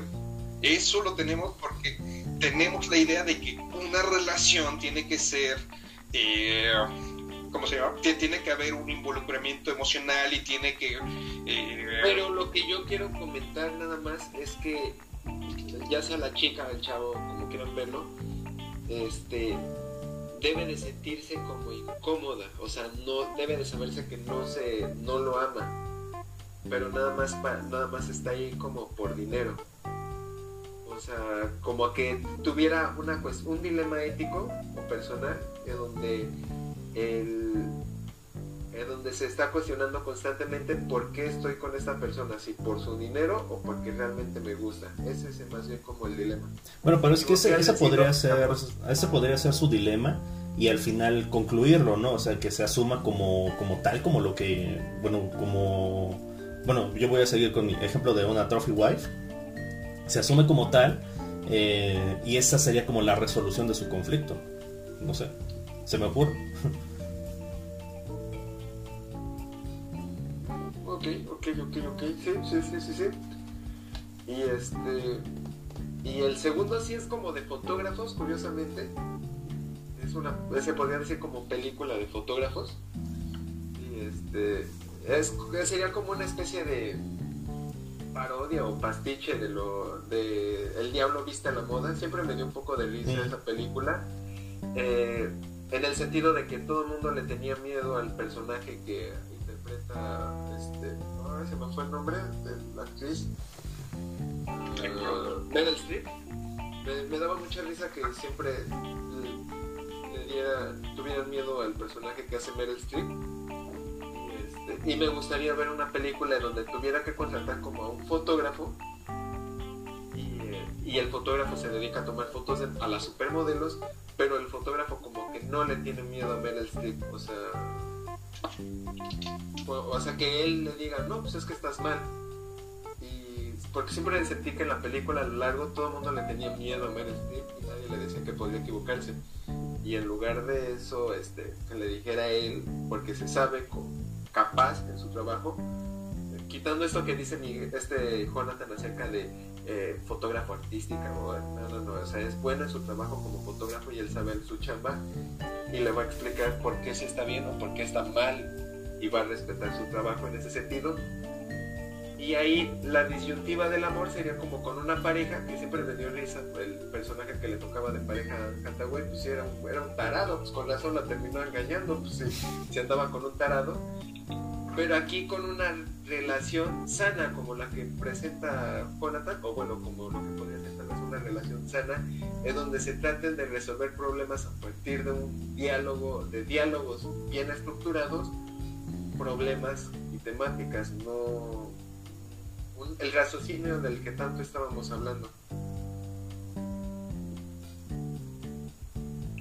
Ahorita también que me quedé pensando, perdón, es que soy de, reacción lenta, entonces eh, me quedé pensando que eh, me gustaría ver, que sí las hay, eh, bueno, ahorita no me viene a la mente, pero estoy segura que sí las hay, películas que retraten, o sea, el, el romance, el amor entre dos personas que sean como de culturas muy diferentes porque pues siempre me ha parecido muy interesante, ¿no? O sea, las parejas que se forman así como de diferentes países o así, como cómo se acoplan, ¿no? Porque pues es como, pues, debe ser muy complicado, ¿no? Empezando desde el idioma, las costumbres, entonces creo que pues, sería interesante. Si se acuerda alguien de alguna que ya exista, pues porque seguramente no es tan original lo que estoy pensando, pero pues sería interesante. ¿Cómo? Se llama Casarse está en griego. No la he visto. Nunca he visto esa, nunca he visto esa. Justo la premisa es el, choque cultural. ¿eh? Oh, bueno, no me acordaba. No me acordaba. Y, estoy casi seguro, bueno, más bien no, estoy seguro, solo que no me vienen ahorita a la cabeza. Pero es un tema que sí ha sido. Sí, por eso digo, sí debe haber, pero. Eh, no, no, nunca la he visto, pero esta película de Memorias de una Geisha creo que trata de eso, o me equivoco. Híjole, no recuerdo si hay un, componente eh, romántico. Sí hay, sí hay, pero es muy... Bueno, bueno, no, mejor no digo, mejor no digo, porque tampoco me acuerdo muy bien. El... chino yo no recuerdo que, que, sea, que, que, si hay un aspecto romántico, no recuerdo que sea como, como central en, en la trama. Sí, porque realmente pues el eje de, la película pues eh, son las... Mm, todo lo relevante que le ocurre a, lo largo de su vida. Entre, entre todas esas cosas obviamente hay un componente romántico, pero no es muy relevante. Ah, la que sí, bueno, algo así como lo que comenta esta Betsy, y sí me recuerda, aunque no es de amor precisamente, es esa película con Matthew Fox, el de Lost, que es de la Segunda Guerra Mundial después de que Estados Unidos les avienta las bombas nucleares a, Japón. Eh, Matthew Fox viaja a Estados Unidos y, él tiene que como que decidir, por así decirlo, el, el, juicio sobre el emperador, si lo van a ejecutar o no después de la rendición de Japón. Y él va también porque estaba enamorado de una japonesa y tuvo que regresar a Japón y está buscándola a ver si sobrevivió al ataque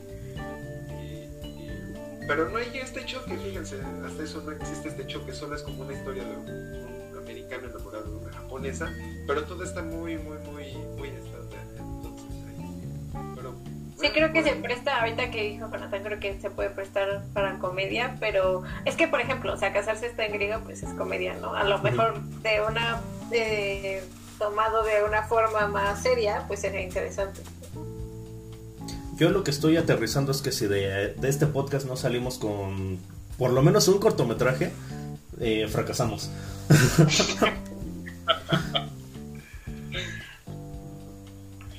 bueno, pues a ver si alguien nos quiere producir algo, pero pues está en griego tal vez. Aunque sea película B, ¿no? Filmar está en griego. Ahí está, ahí está, ahí tienen su película. Hasta incluye fotógrafos, ¿no? Estoy seguro que lo podemos hacer.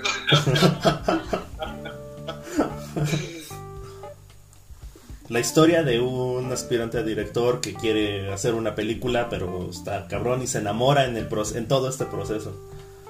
Miguel siempre se proyecta en sus protagonistas. Matt, Matt, Groening, Matt Groening dijo que si no lo haces personal, no le vas a echar las mismas ganas. Yo ahí concuerdo, yo la verdad creo que ahí concuerdo. Este, ¿Algo más antes de, si no, para ir concluyendo el programa? Yo ya no, yo ya no. a mí, de hecho, ya me urge irme a llorar. Este, ¿Al rincón? Sí. Ah, que si quieres llorar más, este, no sé si han visto la de Blue Valentine. Con Ryan no, No, sí la, sí la ah, quiero ver. Sí la quiero está bien, igual para estas fechas de San Valentín y eso, pues igual se la pueden echar y llorar más. Yo vi la escena del baile de tap porque Mauricio la puso en su top de, de momentos musicales favoritos. Ah, eh, y he visto ese, ese cachito, he visto ese cachito de esa, de esa película, pero no la he visto completa todavía. Ah, muy bien. Pues la pueden ver. Ok. Jonathan, una última recomendación. No, pues. No, insisto, este programa fue complicado para mí porque no, suele ser un género al que recurra mucho, pero. Así que fue más este abordarlo a partir de, de que me dejaran mi tarea. el género tal cual, pero no el tema en sí, o cómo, o, cómo sería mi, este Jonathan. O sea, por ejemplo, una película romántica no te llama la atención, pero, pero entonces, o el tema en sí también, no importa el género de la película, si el romance no te, no te interesa. O sea, una película de ciencia ficción, por ejemplo, que hable del amor en, en un futuro, ¿no, ¿no te interesaría el tema? Ah, la, cuestión es, eh, no, no es que, más bien, el ver películas románticas es, digamos, no, no es como algo que, vaya a ser mi atractivo. Sí, obviamente no tengo conflicto en aventarme. Me, estás haciendo sonar como si fuera este un amargado sin sentimientos y que por eso estoy solo. y por eso estoy solo, bueno, esa ya.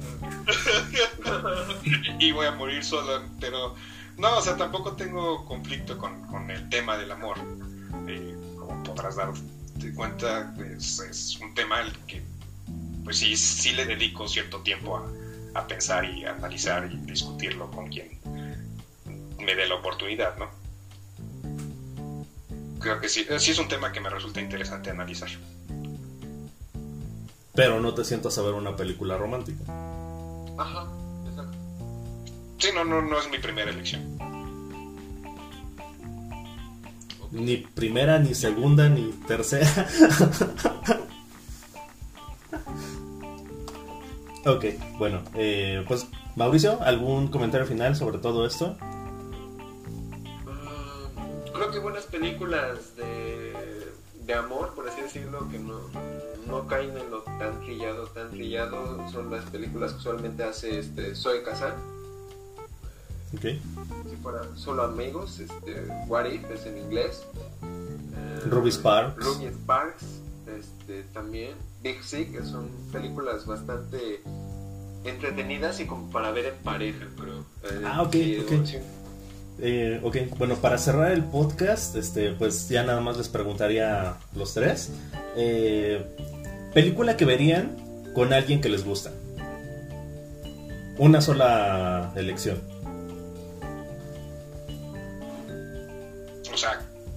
Como que es la, la película que voy a ver con la persona que me gusta, de- sin que sea una persona determinada. ¿Una persona determinada? No, pues, o sea, sí, sí es una persona determinada, ¿no? O vas a agarrar a una persona random que ves pasando por la calle. Lo, lo, lo, lo planteé muy mal. O sea, una película, o sea, como que en en el futuro llegue una persona y, y, eh, yo ya tenía de- elegida esta película. Sí, o sea, simple. O sea, ¿qué película verías con una persona que te gusta? O sea, están saliendo o algo y la invitan No, a ver una película, ¿no? Es que, es que ese es justo, justo el eh, punto para mí. Más bien creo que la película que vería con la persona que me gusta va en función de la persona que me gusta, no de la película en sí misma. Viernes 13, Chucky, Halloween, este, Freddy Krueger, Pesadilla en Elm Street. Creo que esas son películas que, que me gustaría ir a ver con, la persona que me gusta, no sé. Sonará ridículo, pero creo que a mí personalmente creo que este con pareja la última el último tipo de película que iría a ver con, con mi novia, con pareja, sería una película romántica. O sea, preferiría ir a ver, no sé, una de superhéroes, una de terror, este, una de acción, algo que uno que se pueda ir a reír, ¿no? Entonces, Sí, o sea, no, no tiene que ser una película romántica, sino una película así en general. O sea, Ahora, con, con respecto a esa pregunta que dice Miguel, me recuerda un poco a lo que una vez me dijeron de maneras de arruinar una canción, o la de canción de despertador, o de dedícasela a alguien, y pues sí me pasó en alguna ocasión dedicarle una canción a una persona y, y ya no, y ya era así como de recordar a la exnovia, entonces este, se volvía un poco así como de, ah, ¿por qué te dediqué esa canción? Entonces creo que no, también no, no pondría una película así de ese tipo. ok. Betsy. Sí, yo, yo igual que Mau, como que creo que lo que menos vería sería una de, de amor. Prefiero verla sola o con, no sé, alguien de mi familia. Y pues sí, o sea, más bien es como, pues, no sé, algo que se me antoje, sí sería así de, "Ah, vamos a ver esta, no se ve bien, pero, híjole, no sé una en específico, pero, pero sí creo que de amor no, no tanto. Ok. ¿Tú, Miguel? Avengers.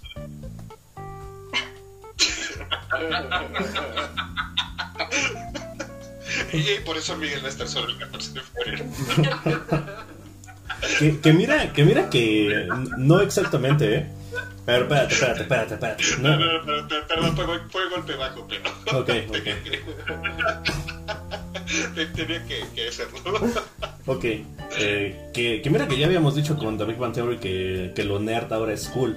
Eh, Sí, pero, sí, sí. pero bueno, este, es que, bueno, de hecho, eh, me pasó algo parecido como lo que decía Mauricio. Yo fui a ver Avengers, bueno, la primera vez que vi Avengers en cines, la fui a ver, pues sí, con alguien bien, bien, bien, bien, bien especial. De hecho, fue un día nerd así a full. se- salíamos de ver, salíamos de, de, de una TNT en, la, en, en Tlatelolco y de ahí nos fuimos a ver Avengers en, IMAX. Entonces fue así como que, que el día nerd absoluto y pues sí, les digo, fue con alguien bien, bien, bien, bien, bien especial y o sea, fue como perfecto. O sea, si tuviera que describir ese día, pues sí, como fue como que el, el día más feliz de toda mi pinche vida. Eh, entonces, pues eh, de lo que sí me di cuenta es que, o sea, si no estás haciendo lo que te gusta con alguien que te gusta, eh, pues es complicado, ¿no? Y, o sea, ese día fue hace, bueno, los dos, ¿no? O sea, absolutamente estábamos haciendo lo que nos gusta, fuimos a ver algo que nos gustaba y, o sea, me, quedé mucho con esa idea, entonces, pues, me quedé con Avengers. Digo, no me pasó lo que Mauricio, se puedo ver Avengers sin recordar a, esa persona, eh, sin ningún problema. Pero, o sea, como que sí se me quedó mucho, mucho esa idea. O sea, a lo mejor no Avengers, pero sí alguna, alguna de, de Marvel en general. Es que ahí es, es interesante lo que planteas, Miguel, porque coincido completamente contigo. Pero en mi caso es precisamente el motivo por el cual yo no te puedo nombrar una película específica que yo querría ver con la persona que me gusta. Pero aquí más bien lo que te preguntaría es quiere es porque quiere más bien mi pregunta la pregunta que, que, me vino a la mente en el momento que empezaste a mencionar tu experiencia es entonces, ¿quieres repetir la experiencia con alguien nuevo? ¿Quieres sustituir la experiencia?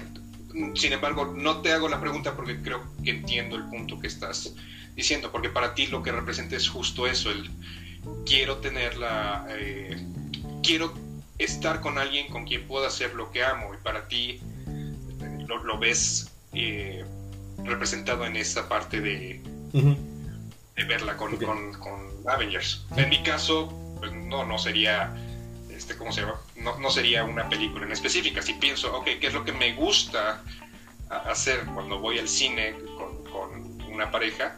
Pues es justo el, poder después intercambiar eh, opiniones y, tener una, una, un análisis al respecto, ¿no? Entonces, en función de eso, para mí sería no voy a elegir la película en función de la persona con quien estoy saliendo eh, en conjunto, ¿no? Donde hay, donde sé que se va a poder dar una plática interesante. Para mí el equivalente de, Avengers eh, para ti no sería el ir a ver una película. Para mí, ¿qué es lo que yo quisiera hacer con, una persona eh, con quien estoy saliendo? Es, por supuesto, es irme a salir a hacer foto. ¿Por qué no me sorprende? Bueno, yo compartiendo momentos sentimental como Miguel, este, una película así que fui a ver. Usualmente yo, de hecho, no me gusta ir acompañado al cine, prefiero ir yo solo para... es una cuestión muy personal mía. Más que nada porque pues así siento que me puedo mover yo sin ningún problema y sin nada. Este, pero cuando he ido, cuando fui a ver una película de, que se ha acompañado de novia, este, bueno, ni siquiera la vimos en cine, fue en su casa. Este, fue La tiendita de los horrores, la original, en blanco y negro, con, este, con Jack Nicholson en un papel así brevísimo. Entonces, así como recordando lo que sería la anécdota de Miguel, me gustaría saber así una película así de X género que le recuerdan ahorita de que haya sido una cita y que digan, ah, qué, qué momento así para mí sería esa vez que fui a ver la tiendita de los Betsy. Ay, no sé, estoy, estoy pensando. Mm, a ver, ahorita les digo si alguien más tiene una en mente. Bueno, yo este, les. Bueno. ¿Puedo? ¿Puedo? Sí. Este, pues, además de Avengers, este, y fue con la misma persona, eh, fue Amazing Spider-Man, la primera de, Andrew Garfield, eh, La invención de Hugo Cabret, de Martin Scorsese, eh, y creo que hay más, este, bueno, de hecho, este, el caso con, ah, Chronicle, Chronicle este, con Michael B. Jordan de George Trank. También que ese caso sí fue bien, bien especial, ¿no? Porque según ese día sí... Mi idea sí era ponernos románticos y le invité a ver Esto es Guerra con este... Chris, este... ¿Cómo se llama el, el de Wonder Woman? Chris Pine, Chris Pine. Y este, Tom Hardy. Eh, pero a la mera hora nos arrepentimos y nos metimos a ver Chronicle. Pero, pero bueno, todo, bueno, todas esas, todas esas películas. Este, insisto, la única que se salvó de, de esa, de, eh, de que veo la película y me acuerdo de ella, la única película que se salvó es este Avengers, porque es súper mega icónica, a pesar de que fue el día más especial de mi vida. Pero todas esas películas tienen ese mismo, ese mismo, es, bueno, tienen eso en común. Ahora sí, alguien sáqueme de mi, de mi momento bochornoso. supongo que Juan sabe, sabe de quién hablo. Empiezan a tocar violines miniatura en el fondo. sí, sí sé de quién hablas. No, yo estoy aquí este, preguntándole a mi novio que cuál, alguna que hayamos visto en el cine no nos acordamos ya. Vamos así. Y además creo que así como que las que vimos cuando empezamos a salir así, pues no fue como alguna que, o sea, alguna película que fuera como muy buena y que recuerdo, y o sea, igual por eso no esta relación. Mi, mi recuerdo así de, de, película que vi con mi pareja y que no podría volver a ver sin acordarme de ella, eh, es este... Y te conté esta historia, Miguel, es la, la Casa del Lago con Keanu Reeves y Sandra Bullock. Y fue que fue, o sea, fue una película que eh, entramos a ver porque era la, era la que nos quedaba por el horario.